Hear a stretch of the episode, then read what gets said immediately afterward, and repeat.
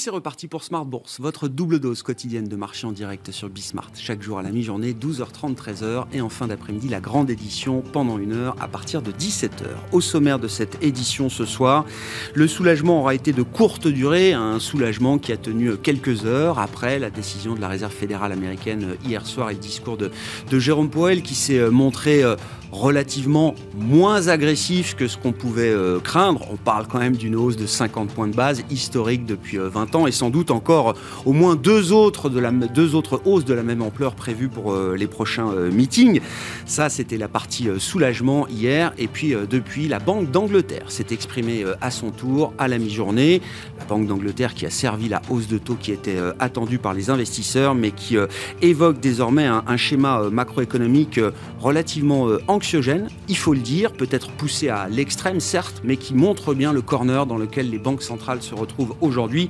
La Banque d'Angleterre qui prévoit un pic d'inflation qui ne sera pas atteint avant la fin de l'année 2022. Ce pic sera de 10% au cours du quatrième trimestre et surtout après cela, la Banque d'Angleterre prévoit deux années de croissance nulle pour l'économie britannique. Quand je dis nulle, c'est euh, du zéro moins pour 2023 et du zéro plus pour 2024. Voilà qui a quand même calmé euh, beaucoup d'ardeur sur, sur les marchés. Le sterling s'effondre de 2% contre le dollar, hein, un mouvement de, réaction très très fort sur, sur les actifs euh, britanniques. Et puis on voit des marchés actions, alors qui étaient bien orientés en Europe ce matin et jusqu'à la mi-journée qui euh, ont complètement rendu toute la hausse du jour et les marchés américains qui sont en train d'effacer euh, tout le soulagement euh, du discours de Jérôme Powell hier soir, puisque le Nasdaq perd actuellement 4%. L'ambiance reste donc très compliquée sur les marchés. Et dans ce contexte, c'est quand même intéressant de voir où vont les intérêts des investisseurs sur la partie action notamment, avec le grand écart du jour sur le marché européen. Airbus versus Zalando. Airbus qui euh, profite désormais d'un horizon qui euh, s'éclaircit, de cadences de production qui vont devoir euh, augmenter assez nettement pour servir la demande des entreprises clientes. À l'inverse, Zalando, qui fut un des grands gagnants du Covid, on parle du e-commerce bien sûr, dans la partie textile, mode, habillement, eh bien Zalando est en train d'enterrer justement le boom Covid avec une croissance négative de son chiffre d'affaires sur le premier trimestre, moins 1,5%. Le dirigeant de Zalando euh, l'explique très simplement. Le problème aujourd'hui, c'est que les gens ne veulent pas consommer de la mode. C'est assez simple euh, à comprendre. Et on voit le cours de bourse de Zalando qui a effacé effectivement tout le rallye Covid. Le, cours de bourse avait été multiplié, par 3 entre mars 2020 et l'été 2021. Et désormais, Zalando se traite sur ses euh, niveaux de mars 2020. Voilà pour le panorama des marchés en cette fin de journée. Vous aurez le, le résumé, les infos détaillées dans un instant avec euh, Alix Nguyen. Et puis dans le dernier quart d'heure de Smart Bourse, le quart d'heure thématique, on se posera une excellente question. Quelles sont les bonnes raisons d'investir dans les actions françaises? Et c'est Pierre Chambre qui sera avec nous en plateau, gérant chez Tocqueville Finance à partir de 17h45.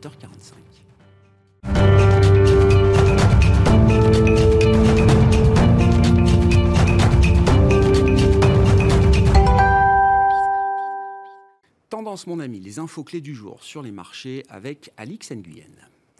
Le rebond s'estompe à Paris. Le CAC se trouve néanmoins porté par les bonnes publications d'entreprises, sans compter la hausse conforme aux attentes de 50 points de base du principal taux d'intérêt de la Fed. Si l'institution reste ferme, le ton s'est fait moins agressif que redouté. Jérôme Powell s'est contenté d'annoncer une hausse d'un demi-point, écartant pour l'heure l'hypothèse de relèvement plus important. À New York, on constate le repli des principaux indices américains au lendemain de ce qui apparaît pour l'heure comme la plus forte hausse du S&P 500 depuis mai 2020. Les États-Unis, où la productivité du secteur non agricole a chuté de 7,5% au premier trimestre, soit un rythme inédit depuis 1947. Plus près de nous, la Banque d'Angleterre porte son taux directeur à 1%, son plus haut depuis la crise financière. L'institution garde toujours une longueur d'avance dans le resserrement monétaire et procède à son quatrième tour de vis depuis décembre face à une inflation qui pourrait dépasser les 10%. Elle entame donc la deuxième étape de son resserrement quantitatif consistant à vendre les obligations d'État de son bilan. Le titre d'Airbus décolle sous l'effet de résultats financiers records et d'un accroissement exceptionnel de sa production d'avions. Dans les trois ans qui viennent, le constructeur va augmenter de 50% la cadence de fabrication de l'A320. Euh, même tonalité pour Legrand, l'équipementier électrique confirme ses objectifs financiers après avoir publié des comptes supérieurs aux prévisions en dégageant un bénéfice net en hausse de 13,3%. Euh, le titre de Schneider Electric en profite. Crédit Agricole chute. Au premier trimestre, la banque voit son résultat publié reculer de près de moitié à 552 millions d'euros, où le résultat mécanique de provisionnement de prudence appliqué par le groupe sur sa filiale en Ukraine, mais aussi sur ses portefeuilles de prêts liés à la Russie. Et puis Total Energy grimpe dans le siège du rebond des cours du Brent alors que l'OPEP Plus s'est entendu sur une hausse marginale de sa production limitée à 432 000 barils par jour. Demain, l'attention sur les États-Unis avec les chiffres de l'emploi pour le mois d'avril. Et puis nous suivrons les premiers pas en bourse de la filiale de Sanofi EuroAPI. Tendance, mon ami, chaque jour, deux fois par jour, les infos clés de marché à 12h30 et 17h avec Alix Nguyen dans Smart Bourse sur Bismart.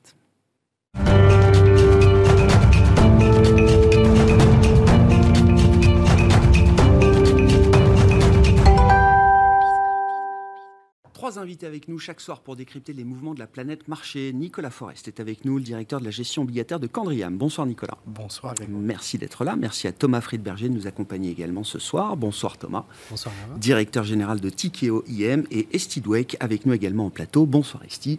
Ravi de vous retrouver. Vous êtes directrice des investissements de Flow Bank. Parlons de l'ambiance du jour euh, sur les marchés et euh, des banques centrales, bien sûr. Donc hier c'était le soulagement avec Jérôme Powell. Aujourd'hui c'est l'angoisse avec Andrew Bailey et la, Banque d'Angleterre.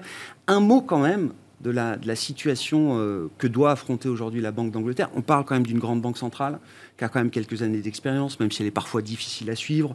Euh, mais quand même, euh, la Banque centrale d'Angleterre nous dit on va avoir 10% d'inflation en fin d'année au Royaume-Uni et pendant deux ans, 0% de croissance. C'est assez effrayant, ça c'est sûr c'est vraiment le scénario, enfin pas catastrophe, mais le scénario euh, dont tout le monde a un petit peu peur, cette stagflation où on aurait vraiment la, croissance qui s'arrête après le rebond post-Covid. Il ne faut pas oublier que la Banque d'Angleterre ou que l'Angleterre en général est quand même à deux choses un peu particulières. On a quand même une forte baisse du sterling sur un certain nombre d'années. Donc l'inflation en Angleterre est toujours bien plus haute que ce qu'on voit dans d'autres euh, dans d'autres pays, y compris clairement dans dans l'Union européenne. Et puis on a quand même le Brexit qui a finalement été un petit peu caché euh, sous l'effet du Covid. On n'a pas vraiment vu l'impact direct. On l'a entendu sur, sur certaines parties, le manque de, de, camionneurs et autres choses. Mais à un moment, il y a quand même un impact croissance qui se révèle peut-être plus aujourd'hui aussi. Mais c'est sûr que c'est pas le seul pays qui va être, alors peut-être pas avec des chiffres aussi extrêmes, oui, c'est pas le seul pays qui va être dans ce genre de cadre. Le schéma est peut-être exacerbé au Royaume-Uni pour les, les, facteurs que vous avez euh, cités, mais c'est quand même une idée qu'il faut avoir en tête peut-être pour d'autres zones également. Tout à fait. Pour l'Europe, clairement, parce qu'on a alors de l'inflation principalement liée à l'énergie et donc au conflit en Ukraine, mais une situation où on sait que la croissance va fortement ralentir et donc est-ce que ça sera un sentiment de récession mm. ou une récession au terme technique Ça sera à peu près pareil probablement pour, euh, pour les, les gens. Et puis aux États-Unis, finalement, on a quand même la croissance qui devrait rester bien plus solide, je pense, qu'ailleurs sauf si la Fed s'emballe un petit peu trop, mais l'inflation qui risque de rester plus élevée pendant plus longtemps aussi. Mmh. Je, reprends le cas de la Banque d'Angleterre, euh, Nicolas, quand on voit la réaction de marché du jour, attention, ça peut être des réactions de marché de courte durée, donc je ne veux pas extrapoler ce qui se passe. Chute du sterling, euh, gros rallye obligataire sur euh, la partie britannique, hein, avec des taux longs et des taux courts qui se détendent considérablement. Le, le marché semble dire à la Banque d'Angleterre, vu la situation que vous devez affronter, il faut arrêter de remonter les taux. Ou en tout cas, il faut arrêter de penser à remonter trop fortement les taux. Oui, alors sur la Banque d'Angleterre, euh, je serai très vigilant. Hein. Les Anglais roulent à gauche, donc on a du mal à les comprendre vue d'Europe déjà. Et euh, on a toujours du mal un peu à décrypter quand même ce qu'ils font. Euh, je constate qu'ils ont monté de 25 points de base, mais qu'il y a eu de l'opposition, puisqu'il y en a certains qui voulaient monter de 50 points, il y en a quand même deux qui voulaient rien faire. Donc moi j'ai quand même du mal à comprendre un peu visiblement au sein du board quelle est leur, leur vision. Après, ce que retient le marché, c'est que trop d'inflation à un moment pénalise la croissance.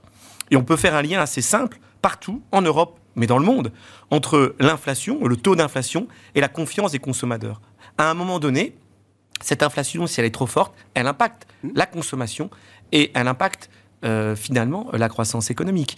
Donc vous avez parlé de stagflation, qui est, le gros mot qui fait peur, mais en effet c'est ça, et c'est ça que le marché redoute euh, aujourd'hui.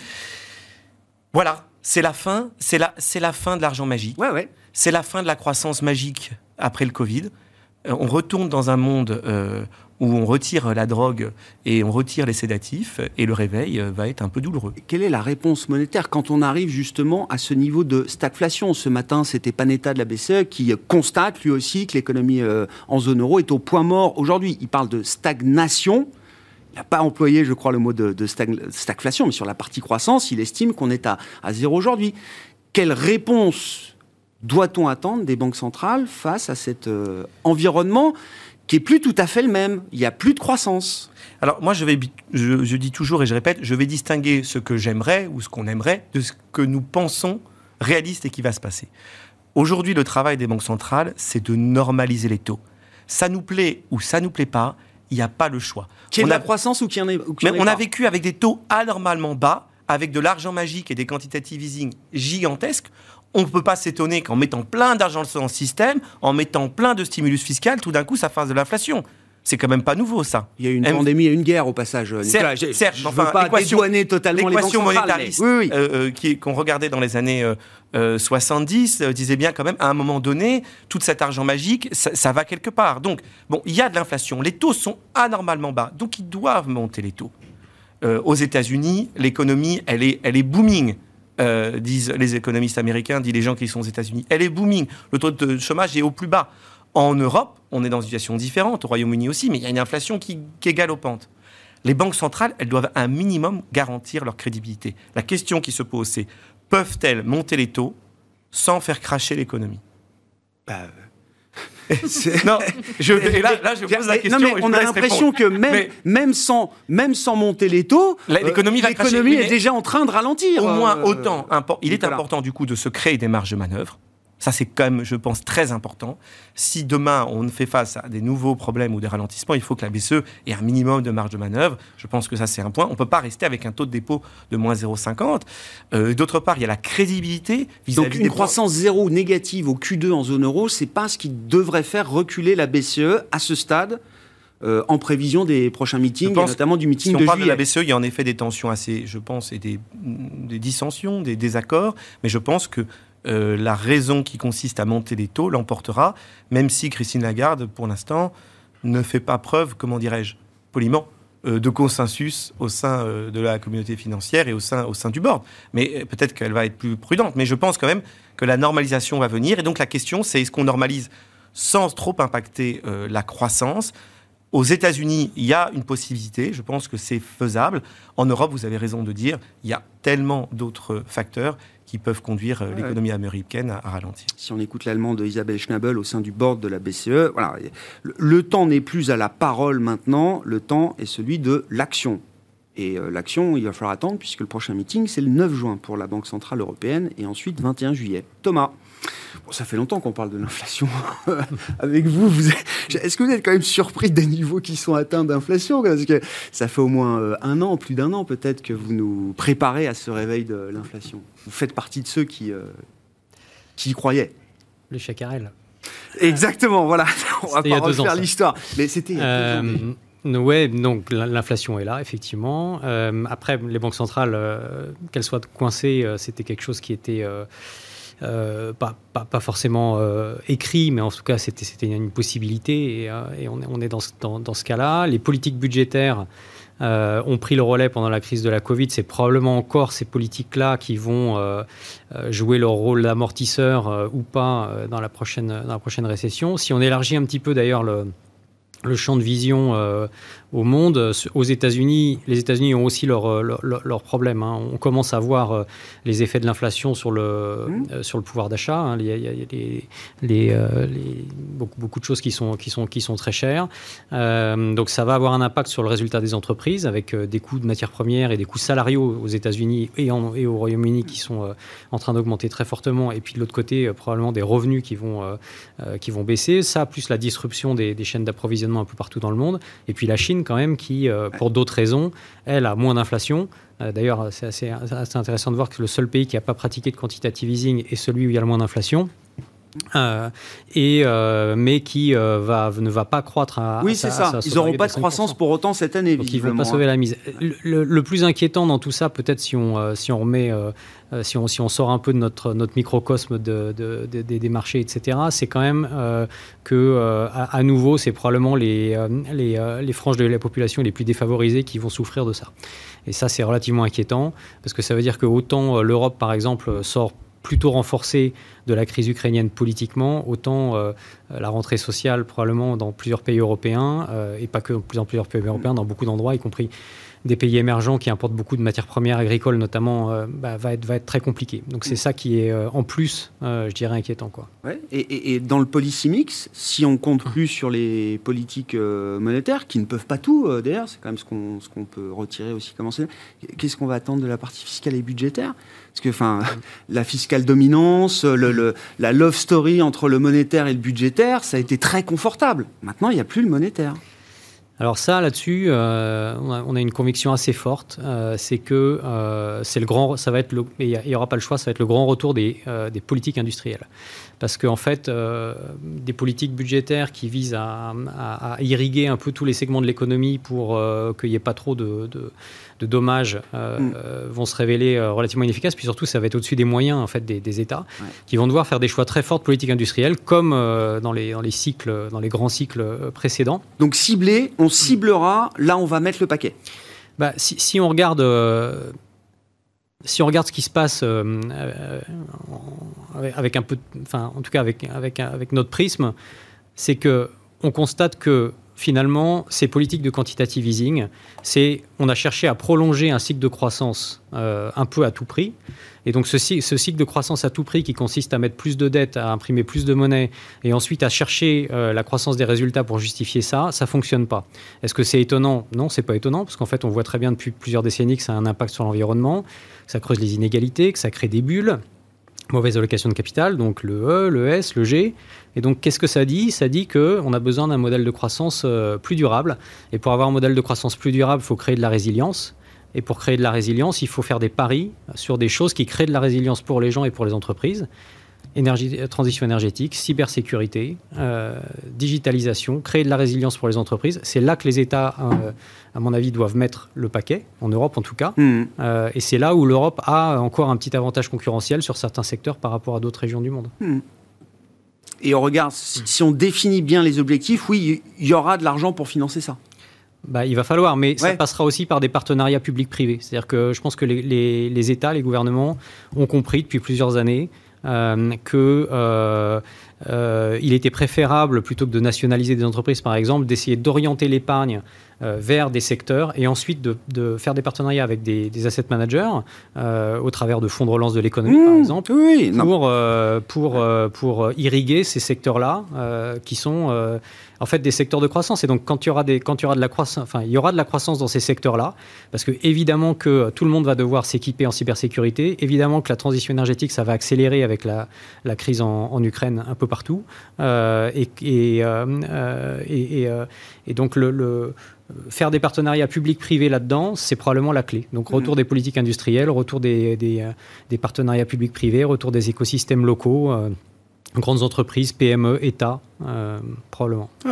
J'aime bien, alors je le présentais euh, pour poursuivre la discussion, là c'était le match du jour, le grand écart sur les marchés européens, Airbus versus Zalando. On se souvient tous de la reprise en cas euh, qui était euh, celle qu'on vendait en 2020, avec alors le cas, qui, la barre du cas qui montait, c'était les boîtes stay at home, etc. Et puis le cas s'est complètement renversé depuis quelques mois, quelques trimestres maintenant. je vois Marriott qui est au plus haut historique, quand Netflix est au plus bas depuis des années, Airbus aujourd'hui qui s'en sort beaucoup mieux quand Zalando a effacé euh, tout son boom euh, Covid, etc., etc. Il y a quand même une forme de, revanche là dans la partie action, euh, en tout cas, qui est assez visible, Esti. Complètement. C'est pas tellement surprenant parce qu'on a vraiment en fait, surtout dans certaines parties du monde, et là on parle de l'Europe, on a une vraie réouverture qui s'est faite plutôt en 2022. On n'a pas eu autant de réouverture. Les Américains, finalement, ont été en confinement beaucoup moins longtemps. Il y a eu des restrictions dans certains États, mais ils ont rouvert plus vite. Après, tout ce qui était euh, en ligne, à continuer, je dirais plutôt communication et autres, parce qu'on a vu que Zoom aussi mmh. est de retour euh, au pré-Covid. à la case départ on est, on est dans cet environnement où on est en, réouverture. On a la, TSA américaine qui dit qu'on voit les, plus que le pré-Covid en termes de réservation, que euh, les gens réservent plus à l'avance qu'avant le Covid. Donc on a maintenant la confiance de se dire cet été ou cet automne, mm. euh, je vais pouvoir partir. Donc on sent vraiment cette reprise. C'est pas très surprenant qu'on ait cette réaction dans les marchés. Je pense là où on voit aussi une certaine revanche, et on en parlait un peu tout à l'heure, c'est plutôt de l'atmosphère très négative des marchés qui fait un petit peu repenser aussi à 2020. Euh, le fait que les acheteurs n'ont pas vraiment envie de rentrer, qu'il n'y a pas vraiment cette confiance, qu'on attend une baisse alors qu'on est déjà à des niveaux relativement bas et que ça fait plusieurs mois qu'on souffre. Mais on, on sent qu'il manque euh, cette confiance, et surtout, alors clairement, il manque aussi les sauveurs, les, bah banques centrales ah et, le niveau fiscal. Ouais. Et c'est, quel va être le déclencheur alors? Enfin, qu'est-ce qui peut être un, déclencheur euh, d'un retour de la confiance euh, des, investisseurs, d'un moindre pessimisme? Parce que comme vous le disiez, en mars 2020, on a eu, bah, c'était la love story, banque centrale et budgétaire, tous ensemble, on y va et ça repart. On n'y a pas cru tout de suite en 2020. on a quand même passé plusieurs mois à attendre encore des mauvaises nouvelles. Et puis au final, c'est tellement monté qu'on tout le monde, euh, tout le monde s'y est, mis. C'est raccroché au wagon. Euh, je pense qu'il faut trois choses. Je pense et, là, il y, a des, il y, a des, risques que ça ne se passe pas, mais il faut que les chiffres d'inflation commencent à baisser, surtout aux États-Unis. Ça peut être petit, mais il faut que ça aille dans la bonne direction et que ça dure plusieurs mois. Et là, on, a un risque clairement avec euh, le confinement de Shanghai, donc à surveiller, pas que ça baisse trois mois et que ça reprenne. Euh, on peut avoir une Fed qui n'était pas si dovish hier soir, qui n'a juste pas suivi les extrêmes euh, hawks du marché, qui a des 3, fois 50 points de base de suite, ça me paraît pas très dovish. Mais ils peuvent peut-être en juillet devenir un petit peu plus dovish. Donc si on a avril, mai, juin, des données qui commencent à baisser un peu, demain on a les chiffres de l'emploi, il ne faut pas qu'ils soient trop forts. Mais s'ils sont trop faibles, on va s'inquiéter de la croissance. Donc il faut vraiment ce, juste milieu. Donc il faut que les banques centrales admettent qu'à un moment dans la deuxième moitié de l'année, elles vont regarder la croissance. Puis il ne faut pas oublier qu'on a un marché qui presse des baisses de taux de la mm. Fed en Q4 2023, alors qu'on est encore en train de faire des hausses de taux au Q1. Donc c'est monter, monter, monter pour dire qu'on est monté. Et puis six mois plus tard, on doit, on doit rebaisser. Et puis une amélioration forcément géopolitique euh, avec l'Ukraine et la Russie qui pourrait au moins faire calmer un petit peu les matières premières. À voir si la Chine reprend et que, ça s'équilibre sur les matières premières. Mais il faudrait au moins un des trois, voire les trois. C'est le mur des craintes, quoi. Oui, c'est trois très très grosses craintes. Un gros mur des craintes qu'il va falloir, euh, va falloir escalader, grimper.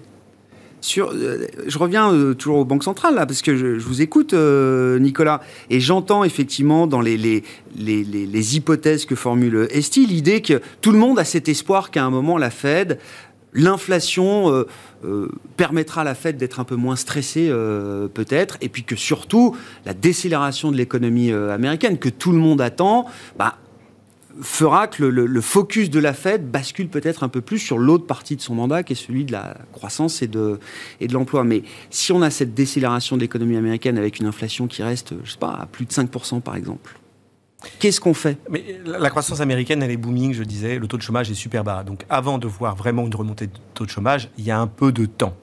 Ça peut aller vite je pense que ça prendra, ça prendra un peu plus. je pense que ça prendra du temps. Et quant à la, le pic d'inflation que vous avez évoqué, euh, d'aucuns l'attendent depuis un certain temps. Et euh, on l'a vu, euh, et je crois que ça fait, faut faire preuve de modestie collective, que la prévision de l'inflation au moins à court terme est une matière complexe. Mmh. Mais je voudrais revenir sur ce que vous m'avez, ce que vous avez dit tout à l'heure sur la politique industrielle pour faire le lien avec avec avec l'inflation. Je trouvais ça très juste. Vous avez parlé déjà le, risque de l'inflation et euh, les révoltes, la tension sociale, les pays émergents. Je, souscris à complètement à ce qui a été dit. Il y a un pays déjà qui en a fait les frais, c'est le Sri Lanka. Il y a d'autres pays, euh, je pense évidemment à l'Égypte et à toute une autre série de pays. La hausse des prix de la nourriture, mmh. de l'énergie, va amener à des risques euh, bah, oui, de tension et potentiellement d'événements de crédit qui sont d'ailleurs anticipés par le marché, mais c'est un point important. Et alors, ce que vous avez dit, c'est oui, mais la grande réponse à ça, ça va être des grandes politiques industrielles. Mmh. Ce que je trouve très intéressant, euh, je voulais juste apporter deux bémols par rapport à ça. Le premier, c'est qu'il faut se souvenir qu'aux États-Unis, il y avait ce souhait de faire un grand plan d'infrastructure que visiblement, il était impossible d'implémenter. Donc j'ai l'impression qu'il y a un hiatus entre ce que l'on veut faire et ce qu'on arrive à implémenter. Et visiblement, j'écoutais euh, euh, un, un, économiste américain et visiblement, c'est compliqué. Il y a toute une série de normes, les unions, il y a plein de choses. C'est pas facile à faire. Donc est-ce qu'on peut y arriver vraiment? Et la deuxième chose, c'est que si on y arrive, et par rapport à ce que vous avez dit sur l'aspect énergétique, euh, l'implication de ça, c'est pas forcément moins d'inflation. Ah Parce que cette transition ah énergétique, en tant que telle, ah est inflatoire. Du coup, on reste, et je fais le lien avec ce que vous avez dit, j'essaie de faire le lien avec les deux, peut-être qu'il y a l'inflation qui peut baisser, certes, mais elle baisse pour aller où? Est-ce qu'on va revenir, si vous voulez, à, à 2% d'inflation? C'est ça ma question. eh bien, moi, je crois qu'on ne va pas revenir à 2%. Bon, bah, très Et donc, si on ne vient pas à 2%, donc on, on le taux à vivre avec 3% d'inflation. Voilà. D'accord. Donc, ça veut dire qu'à un moment, la Fed va s'arrêter. Oui. Le but n'est pas de revenir à 2% d'inflation. Ah, parce que 2% d'inflation, c'est 4-5% de taux directeur. Non, mais ça, j'ai faut. Oui, non, mais bah oui, mais, bah oui, mais au moins ça. Non, mais de toute façon, ça met les choses sur la table. C'est pas la Fed qui contrôle le niveau d'inflation. Il y a des gens, enfin, c'est voilà. Après, il y a des extrémistes qui vous parlent de 4-5%. Et vous avez parfaitement raison. Euh, je rejoins. C'est déjà très hawkish ceux qui font euh, 3 fois 50 points de base. C'est déjà.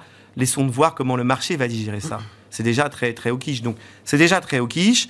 Maintenant, euh, voilà, l'inflation, elle va rester un peu plus, un peu, un peu plus élevée, et c'est déjà anticipé par les, par les marchés euh, financiers, tout hmm. simplement. Sur, sur, la Chine, là, on peut. Qu'est-ce qu'on peut dire à ce stade? Bon, zéro Covid, zéro croissance, effectivement. Est-ce que les, les bougées qu'on a compris ou constatés dans la, la, la zéro Covid euh, policy de la Chine, donc test tous les 48 heures pour pouvoir euh, bouger, garder un peu de mobilité euh, et de consommation euh, éventuelle Est-ce que ça peut changer la donne? Est-ce que c'est pas suffisant? Parce que l'équation est assez simple. Enfin, tous les efforts de relance et toute la volonté de relance, c'est très bien. Mais si effectivement il y a Shanghai confiné et pourquoi pas d'autres demain, ça rend quand même l'efficacité des mesures très limitée. Alors, ce qu'on a vu, c'est pas forcément le comment, et je pense pas qu'ils vont, qu'ils vont euh, alléger les règles. Ils ont vraiment, ils, y tiennent à ce zéro Covid. Il y a une question de, crédibilité. Oui, c'est confirmé par le bureau politique. Euh, oui, Là, dans l'ordre, ils ont dit d'abord zéro Covid, ensuite croissance économique. Donc, les priorités, elles sont très claires. Ce qu'on a vu, et j'ai un blanc sur le nom de la ville, avant Shanghai, mm. ils ont commencé à confiner, à tester beaucoup plus tôt, oui. des 6-10 euh, cas Shenzhen peut-être, hein, je crois qu'il y a eu des confinements à Shenzhen. Et en quelques semaines, ils ont pu faire ça beaucoup mieux, alors que Shanghai, ils ont attendu beaucoup plus, et forcément avec Omicron, bah, on s'en sort pas. La Beijing, alors c'est peut-être un peu plus psychologique que, vraiment pratique, mmh. ils essayent de faire ça, de s'y mettre plus tôt. Maintenant, est-ce que ça aide quand on voit, le, quand on voit Omicron, quand on voit maintenant qu'on a les, sous-variants 4 et 5 qui sont encore plus... Euh, contagieux, mm. ça paraît compliqué. Et puis c'est vrai que pour le moment, ils parlent beaucoup de relance économique et d'importance. Ils n'ont pas fait tellement. Là où on peut se demander, c'est peut-être au niveau régulatoire de se dire, bah, dans ce contexte-là, ils vont peut-être quand même un tout petit peu moins essayer d'effrayer euh, les marchés, les marchés locaux pour l'épargne les, locale. Clairement, le, les, les, titres sur le marché américain ne les inquiètent pas. Est-ce que là, on pourrait avoir un petit, au moins une petite accalmie? Oui, est-ce que ça suffirait pour redonner confiance au marché? Je pense qu'on a vraiment besoin de voir des mesures plus claires pour la croissance chinoise et la relance. Alors c'est une inquiétude de plus, à mon avis, pour la croissance européenne, ce ralentissement chinois. C'est surtout une inquiétude de plus pour l'inflation partout. Si on commence à se dire, voilà, on parlait de pic d'inflation ou pas, on a quand même certaines indications que tous ces goulets d'étranglement ont commencé à s'améliorer depuis quelques mois très lentement. Et là, ça reprend. Ça peut repartir. Et, en fait, on a vraiment besoin que Shanghai rouvre. Alors là, on entend que la plupart de, la production commence à rouvrir, que c'est en train de s'améliorer un petit peu, que le, shipping a un petit peu repris. Donc, on n'est pas dans les premières semaines où c'était complètement fermé. Mais ça, rajoute en fait un, dilemme supplémentaire, de nouveau, inflation et moins de croissance. Et là, je pense que pour l'Europe, c'est encore pire. ouais. Bon, je ne suis plus un économiste, mais je disais, c'est à peu près l'équivalence. Un mois de confinement à Shanghai, au regard du poids économique de la ville, c'est 0,5 euh, points de PIB euh, en moins sur l'année pour, euh, pour la Chine. Donc ça va vite, hein, ça, se dégrade. Oui, on a bah, déjà sur Wall Street, on a des attentes à 4,2, 4,3 au lieu de 5,5. Et puis plus les semaines passent, je pense que est-ce qu'ils vont, est qu'ils vont afficher un chiffre à 4 ou en dessous? Non. Mais est-ce que les attentes euh, au fil, enfin, non chinoises vont baisser euh, au fil des, semaines? C'est tout à fait probable. Qu'est-ce qui vous revient de la, de la dynamique d'activité en Chine et en Asie euh, au sens large? Chez Tikeo Thomas, pardon, j'ai un, petit truc qui m'a fait marrer, enfin marrer non, mais depuis deux trimestres, la croissance du Vietnam, par exemple, supérieure à celle de la Chine. Ben, en fait, euh, il se passe ce qui se passe un peu partout ailleurs dans le monde, c'est-à-dire que ça, disperse, il y, a, de la dispersion partout. Euh, la, Chine, euh, bon déjà l'objectif de croissance chinoise à 5%, c'est l'objectif le plus bas depuis, je crois, le début du, du 21e siècle. Donc, 5,5. 5,5, pardon. Non, mais... même, même ça, c'est quand même le plus bas. Ça reste le plus bas. et donc, on, ne le fera probablement pas. Je pense qu'il ne faut pas espérer que la Chine euh, revienne sur des niveaux de croissance, euh, on va dire, des décennies euh, précédentes. Hein. clairement, la, Chine a rattrapé son retard sur les autres, économies avec une politique aussi de croissance à tout prix qui montre ses limites aujourd'hui, puisque leur priorité maintenant, c'est d'adresser le problème environnemental, c'est d'adresser les inégalités, voilà, pour le coup aussi, et puis c'est de réduire leur dépendance au dollar, euh, américain. Euh, et ça, ça passe par une croissance plus faible euh, dans, les, dans, dans, les trois cas. Donc plus durable, plus faible. Donc finalement, ce qu'ils font de manière euh, politiquement, euh, on va dire, euh, conduit politiquement, c'est ce que c'est ce que c'est l'équilibre qu'on cherche à trouver de manière démocratique, pour dire les choses. Ceci dit, comme partout ailleurs, il y a des méga tendances qui se dessinent avec probablement donc le, futur de, de, de l'économie pour les prochaines décennies dans un monde moins mondialisé, c'est une croissance globalement plus faible, mais des méga tendances qui concentrent ah euh, le des poches de, croissance très fortes pour une croissance globale qui sera peut-être un cran en dessous. Ouais. Et alors en Chine, pour le coup, euh, ce qui est assez euh, euh, sympathique ou pas, je ne sais pas, mais en tout cas, euh, le gouvernement chinois euh, est assez bon pour orienter les investisseurs en disant bah, c'est là qu'il va y avoir de la croissance, donc nous, c'est là qu'on va mettre des moyens. Et donc, non seulement ça serait bien que vous le fassiez aussi, mais en plus, si vous le faites, si vous faites dans d'autres dans d'autres secteurs, ça, vous allez être sanctionné. Quoi. Hmm. Donc, sur la dynamique chinoise, Nicolas, bon, tout le monde est toujours inquiet sur la Chine, hein, mais c'est en termes de niveau d'inquiétude, on en est où là euh, chez Candriam? Je rejoins ce qui était dit sur la croissance. Je voudrais rajouter, juste rajouter un élément. Euh, donc nous, on est investisseur obligataire, on investit dans la dette, on peut investir dans la dette chinoise. Et je voulais faire un parallèle quand même avec euh, avec la Russie et aussi rebondir sur ce que vous avez dit, à savoir, euh, vous avez dit, oui, euh, c'est bien les régimes autoritaires. Moi, je trouve. Non, non, non, pas les régimes autoritaires, mais enfin, il y a vision long terme. Il y avait quand même un peu l'idée, pendant quelques années, un ah grand ben, nombre d'années, et aussi des Chinois, qu'un régime autoritaire avait cette capacité, euh, sans doute, d'orienter à long terme les investissements. Moi, ce que je remarque quand même, c'est que cette histoire de confinement, elle est ridicule. Hein. Complètement. C'est ridicule ce qu'ils font et que euh, aujourd'hui les régimes autoritaires ne sont pas euh, challengés, ne peuvent pas être euh, challengés par leur population. Or la population aujourd'hui, elle, elle, elle boue. Et donc moi je me dis juste en tant qu'investisseur, plus que jamais, nous on intègre des critères ESG, et plus que jamais, juste les critères financiers ne suffisent pas. Sinon, il aurait fallu être en masse sur la Russie. Mm. Mais ce que je vois quand même, c'est deux régimes autoritaires qui, en cette année 2022, sont n'offrent pas, d'un point de vue politique, je dirais, des images très rassurantes pour l'investisseur. Et donc, moi, je, je, pense, je me pose encore beaucoup de questions euh, là-dessus. Donc, certes, oui, je, rejoins tout ce que vous avez dit, mais pour moi, aujourd'hui, la Chine, qui veut être une réserve, euh, une, devise de réserve majeure, qui est la deuxième et la, plus, une des la deuxième économie mondiale, on peut revenir parce que c'est vrai qu'il y a beaucoup, je sais que d'un point de vue action, c'est très cheap, c'est très bon marché. D'un point de vue dette, les taux ont fortement baissé. Mais la question qui se pose, c'est quand même celle de la, de la gouvernance, de la reconduction du président Xi, euh, et aussi de qu'est-ce que fait l'Occident vis-à-vis de la Russie, euh, puisqu'on est encore une guerre aujourd'hui mmh. au port de la Russie. Et, donc pour moi, ce, climat-là, cette incertitude-là, me rend encore perplexe pour investir sur la Chine massivement. et donc sur le renminbi, moi je serais prudent. Ah ben, il a déjà baissé de 3-4% là, de manière très très rapide. Ouais, et, et, vous imaginez que dans le, le, monde qui se dessine, oui, le, le, le flux d'investissement euh, étranger vers la Chine ne soit plus le même que ce qu'on a connu euh, précédemment. Je vais répondre pour... Euh, Certains investisseurs pour estimeront que ce n'est plus investissable au regard des critères ou des objectifs qui se sont fixés. Je vais répondre pour l'investisseur obligataire, puisque la Chine est rentrée dans les indices et a augmenté au fur et à mesure dans les indices obligataires mondiaux, qui est une part importante. La Russie était une part importante des indices émergents. On a vu qu'en un mois, ces trucs, ces indices sont sortis, y compris des indices, je vais pas te dire qui parce que je serais pas méchant, d'indices qui étaient ESG et qui mettaient la Russie dedans. Donc ce que je veux dire, je pense que la, croissance, la, croissance, économique chinoise et la, stratégie long terme, vous avez raison, elle va pas disparaître. Par contre, est-ce que les investisseurs vont regarder à deux fois, surtout ceux qui intègrent des critères ESG Je pense que oui.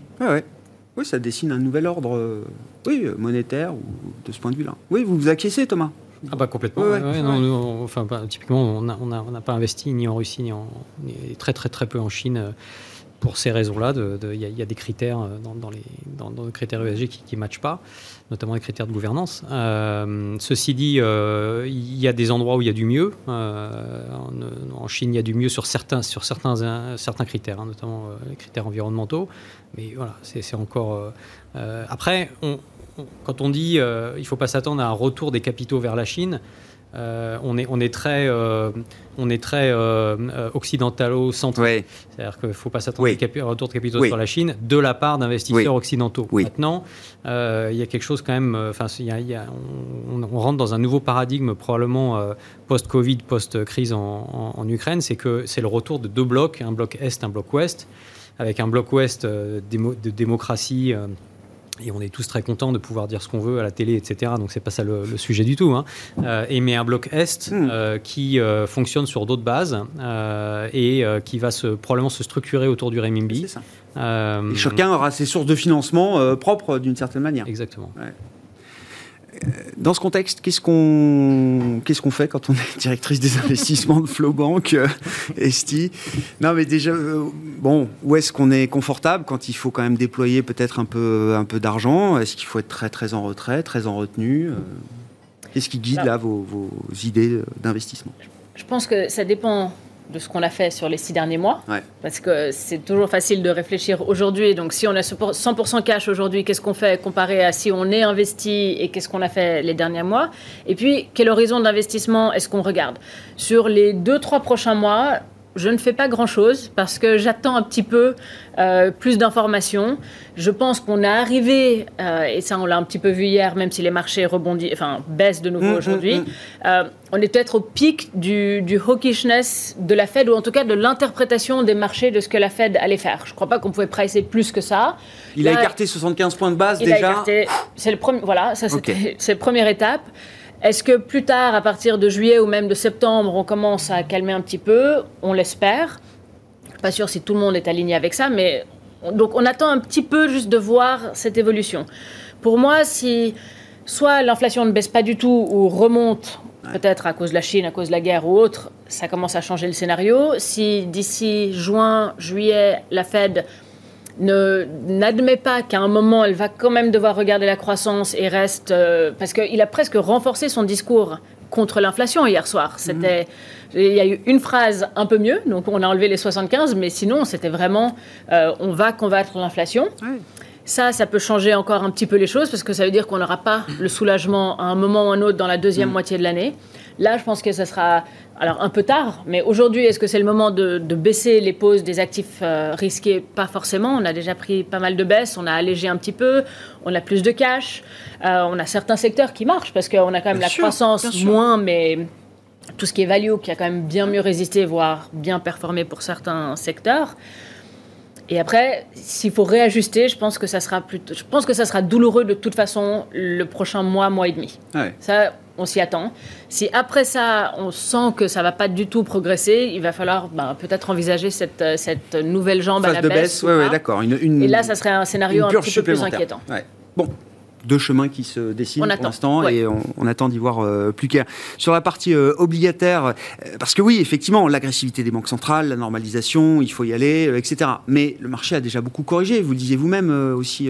Est-ce que déjà pour des investisseurs obligataires, il y a des points d'entrée intéressants sur la courbe américaine, sur, je sais pas. Alors votre prudence et votre sagesse est partagée par beaucoup d'investisseurs et même les investisseurs obligataires disent c'est peut-être un peu tôt. Donc c'est vrai que c'est compliqué d'avoir le, meilleur timing. Maintenant, si on prend un peu de recul, euh, le premier trimestre a été l'un des pires trimestres de performance sur les obligations et sur les, les sorties euh, des investisseurs en termes d'obligations. Le pire. Hmm. Aujourd'hui, on a les actions même. Enfin, pire que certains indices actions. Hein. Donc euh, ça c'est le point 1. Le point 2, c'est qu'aujourd'hui on a des yields, des rendements à maturité qui sont commencent à être attractifs. On peut avoir du 6, du 7 aux États-Unis. Vous avez des papiers courts qui vous offrent du 4-5%. Donc, oui, ça commence à être intéressant. Et moi, je pense que dans les six mois, euh, alors je ne peux pas vous dire le timing parce que c'est pas évident. Et en effet, je rejoins. Est-ce qu'il faut attendre la baisse de l'inflation? Moi, j'attends aussi. Euh, il faut que la BCE monte les taux. Il faut. Enfin, mais à un moment donné, je pense qu'il y a une très belle opportunité pour investir sur les obligations. Parce que quand vous regardez aujourd'hui un graphe que mes collègues à cette allocation me montraient pendant des années pour me dire qu'il ne faut pas investir sur les bonds, le dividend yield et euh, l'equity yield. Euh, le dividend yield et le bond yield, pardon. Eh bien, aujourd'hui, le rendement obligataire qui est offert est euh, plus attractif que le rendement action. Et donc, je pense qu'à un moment donné, welcome back. Ouais, hein, ça. Et revenez, et je pense qu'il va falloir revenir sur les obligations, parce que des obligations d'État américaines qui vous offrent du 3 ou, ou du 3,5, des papiers courts de bonne qualité qui vous ouvrent du 4-5%. Alors, vous me dire, c'est plus bas que l'inflation. D'accord. Mais c'est quand même pas si mal dans un monde incertain où la croissance peut ralentir, où on a une potentielle, on a une guerre aux portes de l'Europe et où il y a énormément de risques. Et donc, moi, je pense que oui, euh, les investisseurs vont revenir. C'est vrai qu'il y a encore Même si le scénario de croissance est euh, encore plus délétère que ce qu'on imagine, ce sera, ce sera, euh, ce sera bien d'être sur cette partie obligataire. Voilà. Maintenant, je pense qu'il est encore trop tôt pour venir sur les obligations européennes mais les obligations américaines commencent à être intéressantes. ouais. Bon. Vous attendez euh, la hausse de, la BCE pour y voir plus clair. Non, mais c'est ça. oui, oui, tout à Cette non-matérialisation de la hausse de taux vous, vous bloque un peu encore. Oui, je pense que, je, pense que c'est un peu un, accouchement euh, dans la douleur. Et euh, ça, ça va être difficile, mais ils vont y arriver. Ce que j'espère juste, c'est que la hausse de Christine Lagarde ne sera pas aussi célèbre que la dernière de Trichet. Chaque fois, c'est en juillet. 2008, hein. 2011, on verra. 2022, il y a un meeting le 21 juillet. Bon, sur la, partie investissement, est-ce qu'on est, qu'on est toujours comme depuis deux ans chez vous, euh, concentré sur l'idée euh, inflationniste, euh, avec tout ce que ça implique, matière première, on l'a vu, être à l'écart de, l'obligataire, etc. Ou est-ce que cette idée-là, je ne sais pas, elle est un peu plus mitigée aujourd'hui C'est pas être à l'écart de l'obligataire, hein, parce qu'on oui. c'est juste être sélectif. Donc, encore une fois, c'est bon, cette dispersion, on l'a, mmh. on l'a, est la bienvenue, on va dire. mais clairement, bah, si on prend d'ailleurs juste sur les six derniers mois euh, sur le marché du yield, c'est plutôt là où on, est, euh, enfin c'est même là où on est, on est actif euh, chez Tikeo. On a eu un doublement du, rendement de l'indice à yield européen entre mmh. septembre 2021 et aujourd'hui. Donc on est passé de 2,30 à 5, 50, je crois, quelque chose comme ça.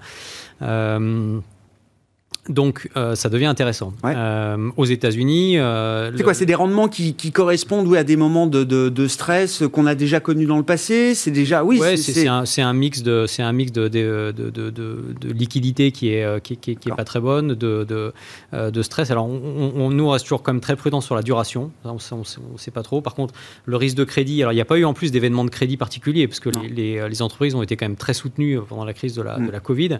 Donc, ça, ça s'est fait sans événement de crédit particulier. Donc ça veut dire que euh, ça veut dire que les euh, euh, c'est uniquement un effet un effet taux pour l'instant. Donc c'est pour ça qu'on reste encore assez assez méfiant. Mais ceci dit, il y a des opportunités hein, sur les, stratégies duration courte par exemple avec un avec un portefeuille majoritairement investment grade. Vous arrivez aujourd'hui à faire du 3% avec une duration de 0,7. Ça c'est intéressant, hmm. mais à condition d'être sélectif. Et aux États-Unis c'est pareil. Hein, le, on parlait tout à l'heure le, nombre de ouais, sur le high yield américain, oui c'est ça. ça donc c'est l'encours qui euh, traite à moins de 70% du, du pair, euh, donc ce qui est une, une des définitions du, du distress, a doublé depuis, euh, depuis le début de l'année, là pour le coup depuis le 1er janvier. D'accord. donc là aussi, quand on est sélectif, il y a des choses à faire. Sur, sur, les classes, il nous reste une minute, mais je voulais qu'on dise un mot des classes d'actifs alternatives type private equity. Mmh. Là aussi, hein, Tikeo, vous êtes présent là-dessus. Il faut attendre. Euh, bon, on voit. alors, l'avantage des marchés liquides, c'est qu'on voit l'ajustement des prix euh, seconde par seconde. Dans le private equity, euh, Euh, il faut attendre un ajustement aussi euh, des prix, des leviers, des valos? Bah, Oui, le, private equity n'est pas en lévitation au-dessus du cycle. Euh, l'augmentation des taux va, va, comprimer les multiples et puis les résultats opérationnels des sociétés vont souffrir de l'augmentation des coûts, la mm. baisse des revenus, etc. Donc ça ne sera, pas, ça sera pas différent. C'est juste que bon, les gros avantages, on trouve, hein, du, private equity, il y a aussi des inconvénients, mais le gros avantage, c'est quand même la, la puissance de la due diligence, que quand vous faites un deal de private equity, vous avez euh, plusieurs mois d'études de, euh, d'études approfondies de la société que vous ne pouvez pas forcément faire sur le, sur le côté, euh, en tout cas pas, pas aussi approfondi. Et puis ensuite, c'est la capacité à apporter pas seulement du capital, c'est-à-dire que vous apportez du capital, mais vous apportez aussi de l'expertise, du réseau que, qui, est, ce qui est plus compliqué à faire euh, euh, dans, le, dans, dans, le côté. Euh, et puis, c'est comme dans le côté, c'est-à-dire qu'il y aura probablement une concentration de la croissance sur des méga, des méga tendances. donc, il faudra juste bien choisir ces. On financera plus les mêmes choses avec le private equity. Probablement. Merci beaucoup. Merci à vous trois d'avoir été les invités de Planète Marché ce soir. Thomas Friedberger, directeur général de Ticket OIM, Nicolas Forest, directeur de la gestion obligataire de Candriam et Estie Dweck, directrice des investissements de Flowbank, étaient avec nous en plateau ce soir. Thank you.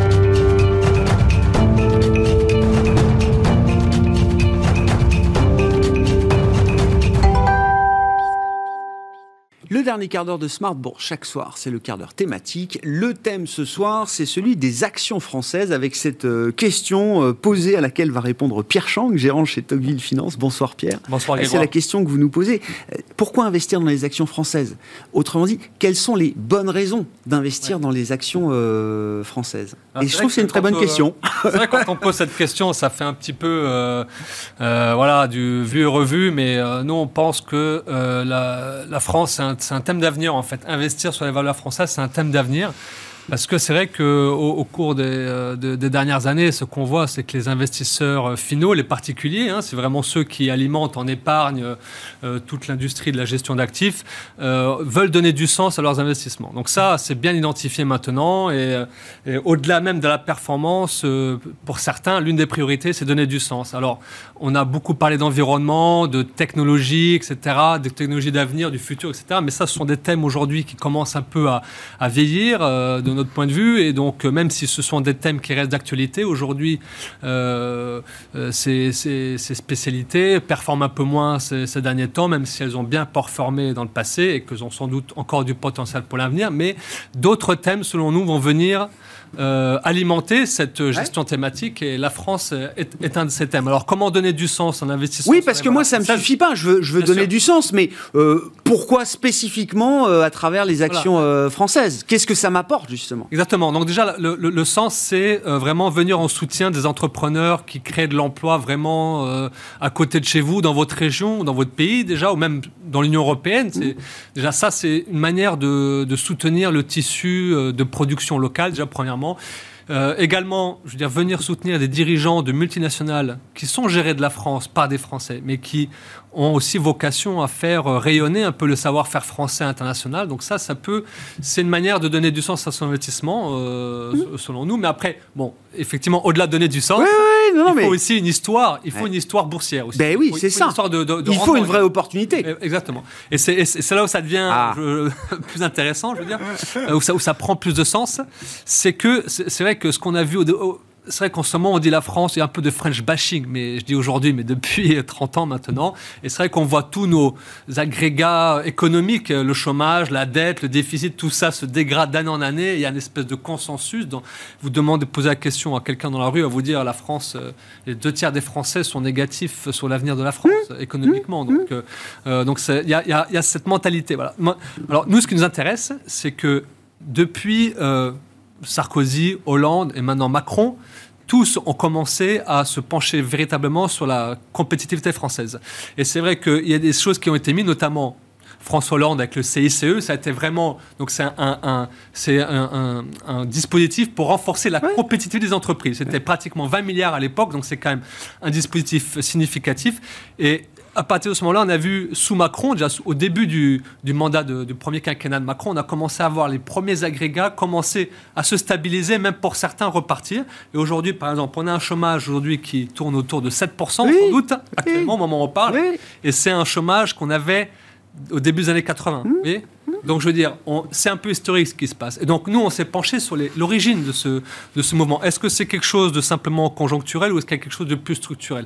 Et selon nous, on est un peu un moment. Donc, c'est vrai que ce qui est intéressant, c'est qu'on peut dire pourquoi la France, pourquoi pas l'Espagne, etc. il y, a des cas d'école en Europe, sur le continent, de pays comme ça qui étaient qui étaient identifiés comme des pays de faibles, faibles économiquement, qui sont totalement transformés. Il y a l'Angleterre de Thatcher qui a fait ce genre de turnaround, mm. de retournement, mais surtout le cas d'école, c'est l'Allemagne euh, de Schröder, en fait, début des années 2000 où en fait on, a un gouvernement qui a mis en place euh, des réformes structurelles, notamment sur l'emploi avec les réformes Hart, qui ont redonné la compétitivité au pays. Alors c'est vrai que quand on regarde les, taux de chômage de l'Allemagne, oui. sous Schröder, oui. ça continue un, un, peu à monter. Une fois que, les, une fois que ces réformes rentrent dans, dans le vif de l'économie, on voit le chômage qui baisse et qui en une dizaine d'années on arrive au plein emploi. Donc de notre point de vue, c'est exactement ce qui est en train de se passer en quand France. Quand on dézoome un petit peu, parce que c'est vrai que le bruit politique permanent parfois nous fait perdre un peu le. Mais vous dites, quand on dézoome, oui, la France fait le job. Ça se fait parfois difficilement, c'est euh, peut-être pas visible tout de suite, mais quand on cumule comme ça les deux, trois derniers, euh, euh, deux, trois dernières mandatures, vous dites oui, il y a une partie du travail structurel qui a été fait et qui permet un changement structurel de l'activité française. C'est vrai que la France, jusqu'à Macron, on va dire, était irréformable. Hein. C'était les syndicats avaient le pouvoir mm. dans la rue, et c'est vrai que par exemple la privatisation de, des, métiers de la SNCF ont été pour nous des signaux vraiment forts. on, a vu Macron qui a fait plier les syndicats à plusieurs reprises, et ça pour nous ça veut dire qu'aujourd'hui l'opinion française est prête à reprendre de la compétitivité. Et quand, on a, et quand Macron baisse l'impôt sur le revenu, l'impôt sur la société de 33% à 25%, pour nous, c'est game changer. Donc, je, le, premier étage de la fusée, ce sont des réformes structurelles. Mm. Voilà. Et donc là, aujourd'hui, sous le mandat de Macron, on a baissé les impôts de 50 milliards. Et là, on se projette encore pour 10 milliards supplémentaires.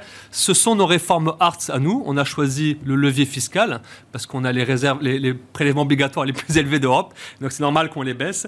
Et ça, pour nous, c'est vraiment game changer. Moi, je veux investir dans des leaders. Et euh, aujourd'hui, le, terrain, c'est euh, la planète. en tout cas, je veux investir dans des boîtes qui sont effectivement leaders dans leur secteur, dans leur thématique.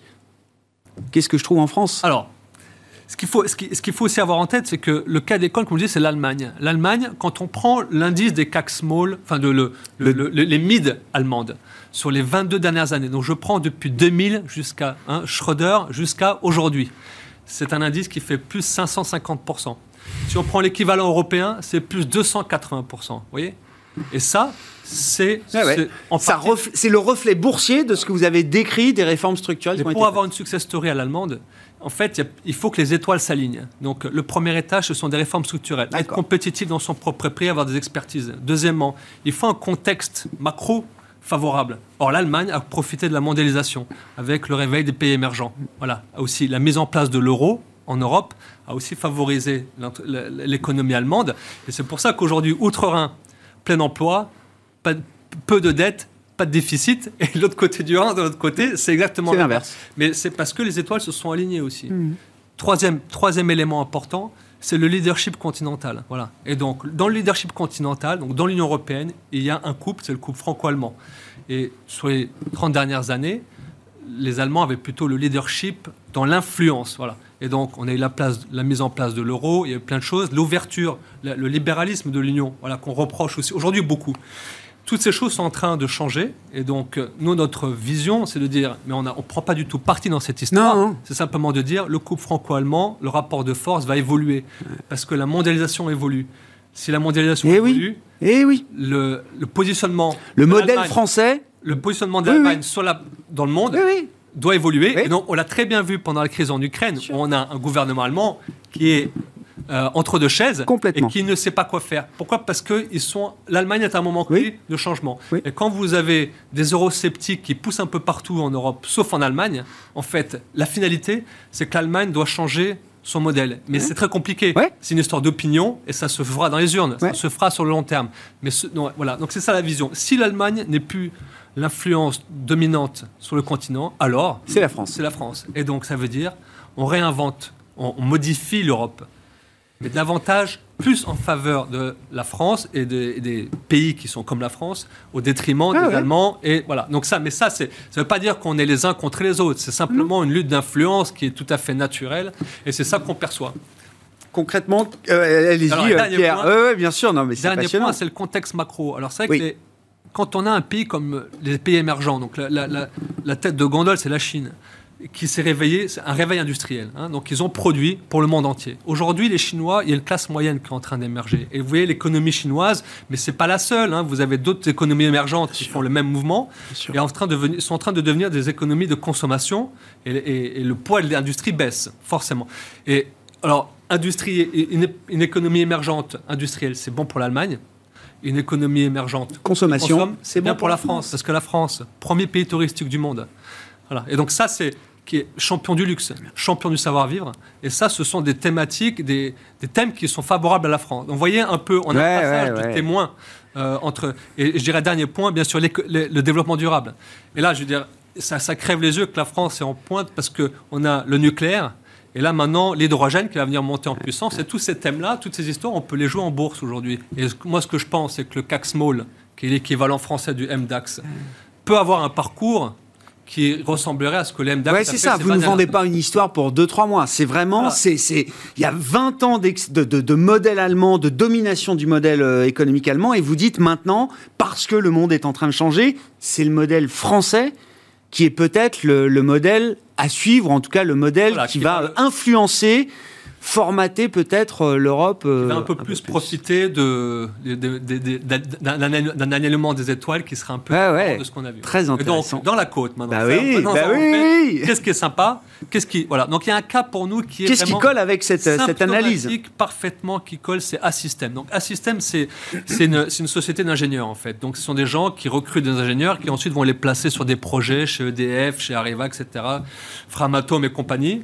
Et donc euh, si vous voulez, un système se débattait un petit peu dans un environnement où, en fait, si vous voulez, il faisait la maintenance des centrales nucléaires d'EDF. Ouais, un marché qui n'était pas, qui n'avait pas des perspectives. Pas d'avenir. La relance du nucléaire en France, pour une société comme un système, là, on est en plein dedans. Voilà. Donc, mm. on est dans une thématique de souveraineté. On a un spécialiste du nucléaire français Là, on coche vraiment toutes les cases. C'est une histoire à 20 ans. Hein, Et ça finira peut-être par se faire acheter. Mais voilà, donc ça, c'est une... ça, c'est vraiment. Après, vous avez tous aussi les, acteurs, par exemple, dans, dans, la thématique de la souveraineté, vous avez également M6, TF1. Donc, aujourd'hui, ce sont deux groupes qui cherchent à se rapprocher. Je veux dire, sans cette logique dont je vous parle, de reprise de la souveraineté, etc., une fusion M6-TF1 est, impossible à envisager. Enfin, en tout cas, c'est pour ça que ça n'a jamais été fait. Aujourd'hui, on a... Les GAFAM? On, a les GAFAM On a une souveraineté européenne, française, européenne, qui cherche à se, à se concrétiser. Et donc, des fusions d'acteurs comme ça...